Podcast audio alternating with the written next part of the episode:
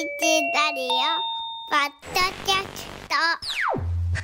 古川雅樹のスポーツ偏差値爆上げ企画。金曜日にも寺尾さんがいらっしゃった。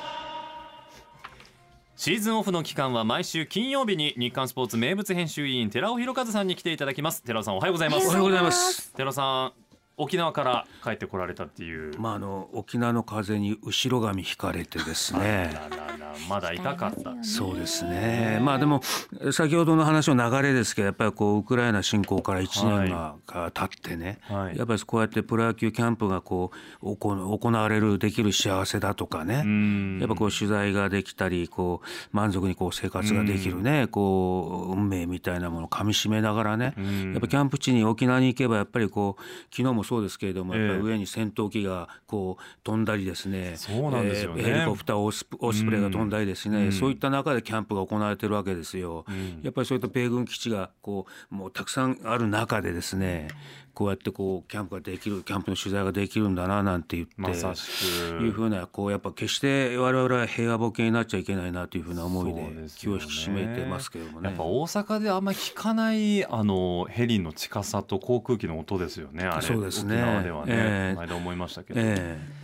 まあ、昨日なんかあの特にあの一軍の試合に行く前に、ええ。あの阪神の二軍の串川あうるま市ですね。はい。ええあそこなんかはああのやっぱり CTA っつってよく聞くと思いますけどあのセントラルトレーニングエリアっつっていわゆる着弾ゾーンなんですよね。沖縄の中部の。はい。だからやっぱあの基地がこうたくさんある米基地というか米軍施設が、ええあ集中たくさん集中してるうんところですからやっぱりこう上にこう戦闘機がこう飛んだりしてましたですよね。本当に境目があるようでないですもんね。壁は一応設けられてはいるもののもう迷彩模様になってるというかその米軍基地と民間のその本当にオタクとがもう隣り合わせなんで、そういうことを考えるとねやっぱり思いを馳せてしまいます。そうですね。ええ。そんな中でも野球ができるということにも、まあ一つの何かこう思いを感じるわけですけれども、えっとですね寺尾さんから写真が5枚送られてましてこれヤクルトのキャンプの現状これそうですね。オリックスとあとこれ宜野座の多分球場のバックスクリーンと、はい。二軍の、えー球場とこれ何ですか？あともう一枚。あのこの食品？あこれ。これが先週言いました。あんこうの卵。ちょっとグロテスクでしょ？なんとなく。思。ってたんと違う。あんこうの卵ってこんな感じ、なんいやなんていうんですかね？初めて見ました僕これ。あのであんこう鍋を食べた時に、そのこのあんこの卵が出てきてこれをしゃぶってくださいっつって、ん。もう非常にこう珍味だったですね。おお湯この写真どうするんですか？湯湯お湯で湯がいて。もちろんあのいわゆるしゃぶしゃぶしゃぶのようにしてしゃぶのようにして、たら色がこう変わる？そうですそうですね。変わるんですよね。えししゃもみたいな感じなんですか？しゃもとういうかなんかこうプチプチ感があるんですか？レレバーのレバーをちょっと硬くしたようななんかそうちょっとこうそんな感じでいやこれはもちろん生まれて初めて食べたんですけどこれお酒飲む人はたまらないでしょうね。お酒系なんや、ええ。あじゃあいさちゃんや。いやー、ええ。ちょっとまだこの写真からはそこまで もちろ惹かれてはんねこれないんですけ写真もど。たくさん撮ってんですけど、はい。暇だから送ってたんですけどね。そんなことは。あの暇だったんですね。ええもうもっともっとたくさん撮ってんですけれども。ええ。寺尾さんが一枚も写ってないじゃないですかこの中に。いやいやいや僕はやっぱりない。自分で写してますからあれですけども、はい、寺尾さんの写真も見たか？ったですまあでも、あのこの2月はやっぱり沖縄からスタートして、はい。まあ、えーその後宮崎、うん。で沖縄非常にこう充実したやっぱり今までこうでこうねあの制限があったんでなかなかこそう動けなかったっていうことがありまして、そうですよね、あの有観客になったのは去年からですよね、うん。しかし有観客と言いながらもやっぱりあの応募したファンだけしか行けなかった、今年は制限がなくなったということもあってね、えー昨日一昨日ですかねずっとこの2日間はですねやっぱりコロナ明けのプロ野球キャンプっていうテーマで、点々とこうやってキャンプ地を回って、えー実はその県庁も行ってですね、ええ。やっぱり沖縄県のスポーツアイランド構想みたいなものをこう取材をしてきたんですよね。でこれ第2期に入ってるんですけれどもやっぱりこう非常にこのコロナの期間っていうのはプロ野球あのげあの県の人たちは非常にこう危機感を募らせてた、ええやっぱりこうキャンプがこう球団がこう離れていくんじゃないのかって一回離れたらなかなかこう戻るのに時間がかかるというふうに踏んでいたのでやっぱりいろんなこの各市町村あ自治体はですね、こう東京大阪、まあ、福岡、うん。まあ、北海道いろんなところにこうトップセールスをかけたっていうようなことを言ってましたですね。でも結果的にはこのキャンプだけ見るとたくさんの方いらっしゃってましたよね。そうですね。あの非常にたくさんの方いらっしゃってたし、まあ、経済効果はまだ出てませんけれどもやっぱり去年より当然あの集客力っていうかね、いやえー上がるのはもう間違いない。思いますけどね、ええ。空港と球場の人の様子見るとあにぎわい戻ったな、まあ、前を知りませんけれどねキャンプに関して言うと。えと思うんですけど寺尾さんからスタッフに、えー今日お話しする項目がこう箇条書きで届いたんですがそのうちの一つが阪神の収穫と誤算。え？お産誤算？まあ誤算というとちょっと大げさかも分かりませんけど、はい。あれっていうふうなね。ら。これはまあこの阪神に限らずですけれどもやっぱこうキャンプをやっていれば、うん。あいろんなこうちょっとこう期待外れなところっていうんですかあねまだちょっとこう調整遅れみたいなところが出てくるのはこれは阪神に限らないことですようね。ん。えーあのまあ、誤算の方から言うとやっぱりちょっとこう阪神の外国人は遅れてるなっていうふうなイメージは受けましたね。ノイジーミエセス。そうですね。両昨日あの、はい。実はチャタンっていうところにね、北の谷って書く、はい。書いてチャタンっていうところに、ね。ええ。アメリカンビレッジがあるあそこもあところですね。のいわゆるその米軍の施設が4つありました。うん。嘉手納空港も含めてですね。4つあるういわゆるう米軍の基地がある町なんですね。でそこで、えーあの近くのアメリカンビレッジっていうところで僕はあのサーモンのハンバーガーを食べた後ですね。サーモンの。えーその後球場入りさせていただいてまたそんないいあの呆れた顔しないでください。あの また始まったよってグルメ情報が。いやちゃんと阪神情報も語りますから。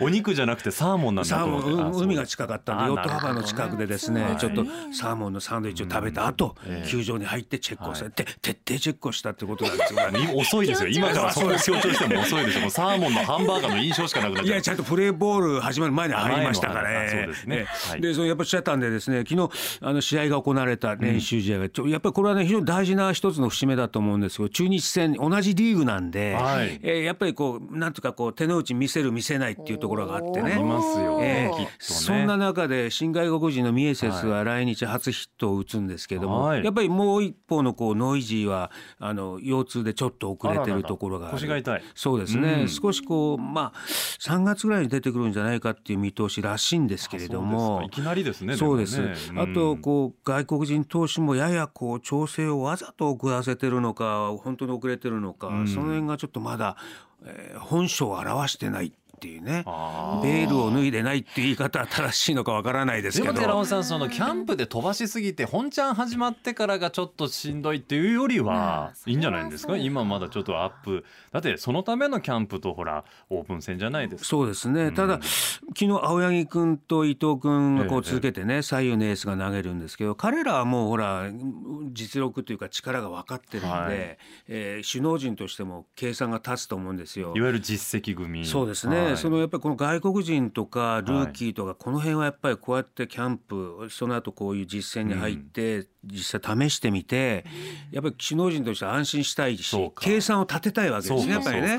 もうこれからやっぱり本番に向けて、うん。もう競争もこう最後の方に入ってきますから、やっぱりこうオーダーも作りたいだろうしローテーションももう組みたい。その材料が欲しいですもんね。そうです。だからそういったん。手応えをこう感じたいところなんじゃないでしょうかね。一方でそのあの郷さんと収穫の方はやっぱりやっぱり森下君、連日森下君ですよ。いや本当に、ええ。あの見るたびにこうあの沖縄行って見るたびにこう、まあ、成長というかこう、ええ。より実践向きの新人なんだなっていうことを感じさせられますよね。私がフォローしているツイッターの阪神情報まとめアカウントはもうええ絶賛森下選手のことをもそうですね。軒並み。でまたやっぱ首脳陣とすれば、打てば打つほど逆にこれまた心配になるんですよねこれやっぱりね。あれ打ったら打ったら心配みたいなですね。まあそれはまあ人間の心理だと思うんですけど昨日なんかもやっぱり中日の左のエースの左のエースというか開幕投手候補の小笠原君。これ高校の先輩なんですよ森下がね。へー3つ投手選んだと思うんですけれども、はい。憧れの人から、はい。やっぱひやっぱヒットをあの打つんです。そのヒットもですね、うんあの変化球をね、ちょっと体勢をこう崩しながらあのえーレフト線に二塁打を打つわけですけれども、非常にこうクロート好みというか。黒黒人ってまだだって新人ですよねそうなんです。クロートのようなあが喜ぶようなバッティングを見せる。で特に阪神はあの左ピッチャーに非常に弱かったんで去年。そうなんですか、ええ、もうことごとくあの22勝32敗なんですって。左ピッチャーが先発したあ試合は借金10なんですよ。めちゃめちゃ負け越してるんですね。で昨日は小笠原大野とね、えー左が続いて投げたんですけど大野に関しては2勝5敗ですから去年はね、ん。えー非常に左えーサウスポー対策っていうのは今年の大きなテーマの一つなんですよ。そこに森下選手がぴったりはまるってことですか？そうです。去年はまあどどちらかというと左打線だったんでね、ん。えーあれです。今年は森下右が一人入ることによってこれは非常に変わる可能性はたあの多々あると思いますね。これだって岡田監督ももうそんなん使わなしゃあないやろみたいな発言結構前向きな発言多いですもねそうんですね。ええあとは木浪君の調子がもう絶好調ですね。昨日も見てますと。選手はねそれこそ僕らが見に行った時の練習試合でももうホームランでしたしそうですね去年はやっぱりショートは中野ってもう固定ねされてましたんで、今年は小畑と木浪っていうこの競争でキャンプ初日から入ってるんですけど、うん。やっぱりここでもここに来てもうキャンプの実戦木浪は4割6分7厘も打ってるんですよ。4割6分7厘ですだからあの、一方の小畑君の場合は1割台なんで、うん。だからここに来てえー抜けるんだなというような印象はすごく受けますよね。本人もなんかこうなんていうかなこう体からとかプレーから伝わってくるものって動きね、うんうんうんうん。えー昨日のあのうただ打った打たないじゃなくてこう連携のこう所作みたいなことからも、木浪のそのこうキャンプの充実度みたいなのがビンビン伝わってきますね。これ小畑選手うかうかしてられない。ええ。いやもうこれがいいこうあの相乗効果を生んだらいいんじゃないですかね。チームとしてね。いい収穫ですね。そうですね。非常にこうまああの外国人を除けばあの阪神は非常に出来上がってきてるのかなって気はします。なるほどね、阪神に関してはじゃあもうバッチリそうですね。これからやっぱりオープン戦に入りますんでねここからやっぱりこう実戦に入ってくるとまたね、えー変わってくると思うんでどういうこうこれからさっき言ったこうオオーダーだとかね、えーあの守備位置も含めてね、えーどうなるのかなっていう楽しみですよね。あとちょっと時間短く WBC のことも伺いたいんですけど。非常に盛り上がってますよね。はい。まあ、ダルビッシュダルビッシュってこれが3月に入ると大谷も入ってきますんで。でも僕あの寺尾さんから聞いてたんで宇田川選手のことはちゃんとね、あのあ寺尾さんが言ってた選手だと思いながら追いかけられました。ね。宇田川会でしたっけ？本当に話題になりそうですね。ね話題になりましたよね。まあ、あのダルビッシュも36歳でね、えー大人になってですねああやってリーダーシップを取るようになったああいう感じのイメージはなかったんですけど悪くなりままあ一したよね。一言だけ言わせていただければ、はい。ああやってこうダルビッシュだとピッチャーばっかりがこう注目されてますけど、やっぱり僕はねキャッチャーなんだと思うんですポイントは。えー、2009年僕らが、まあ、テラオジャパンと言われましたけれども。寺尾ジャパンあのの年ですね。この時のね2009年。は優勝。キャッチャーは城島なんですよ。ああ城島選手。やっぱりねこうやってね、城島ってやっぱすごいねやっぱり選手だったんですけれども、若いピッチャーがこう、あのその通り投げてたお城島のサイン通り、自分の球うあの自分のこう得意なボールを投げない。だから山田投手コーチは城島にあの城島は若いピッチャーに、えジョーのサインに自分で自信があるボールがあるんだったら首を振ったらいいよっていうふうな教え方をした。でキャッチャーのリードって非常に大事じゃないですか。やっぱり実際城島はですねえ野村監督になんだあの城島お世辞もリーダーうまくないななんて言ったら噛みつきましてね。ええ。えーこの前あのおじさんに配配球が悪いと言われたんでちょっとむしゃくしゃしてるんですって言って、あのほんであの絶対このこのコメントは流してくださいねってみんな言ってですね、あの私は野村のあ野村ノートのおかげでこうやってリードが上手くなったんです。持ってませんけどねなんて言って。もうすごいねバチバチ緊張感が上がった時があって。闘志むき出しじゃないですか。すごい。野村克也さんにですよ喧嘩売るんですよ城島ねえあのあのですもんね。そうです、うん。だけどそういう緊張感の中でそうか。うわすごいですね。ダルビッシュとバッテリー組んで松坂とバッテリー組んで杉内とバッテリー組んで、えーそういう緊張感これから出てきます。ああやってワイワイやってるそうに見えるけど、ん。これからはあんなふうにいかないと思います、だ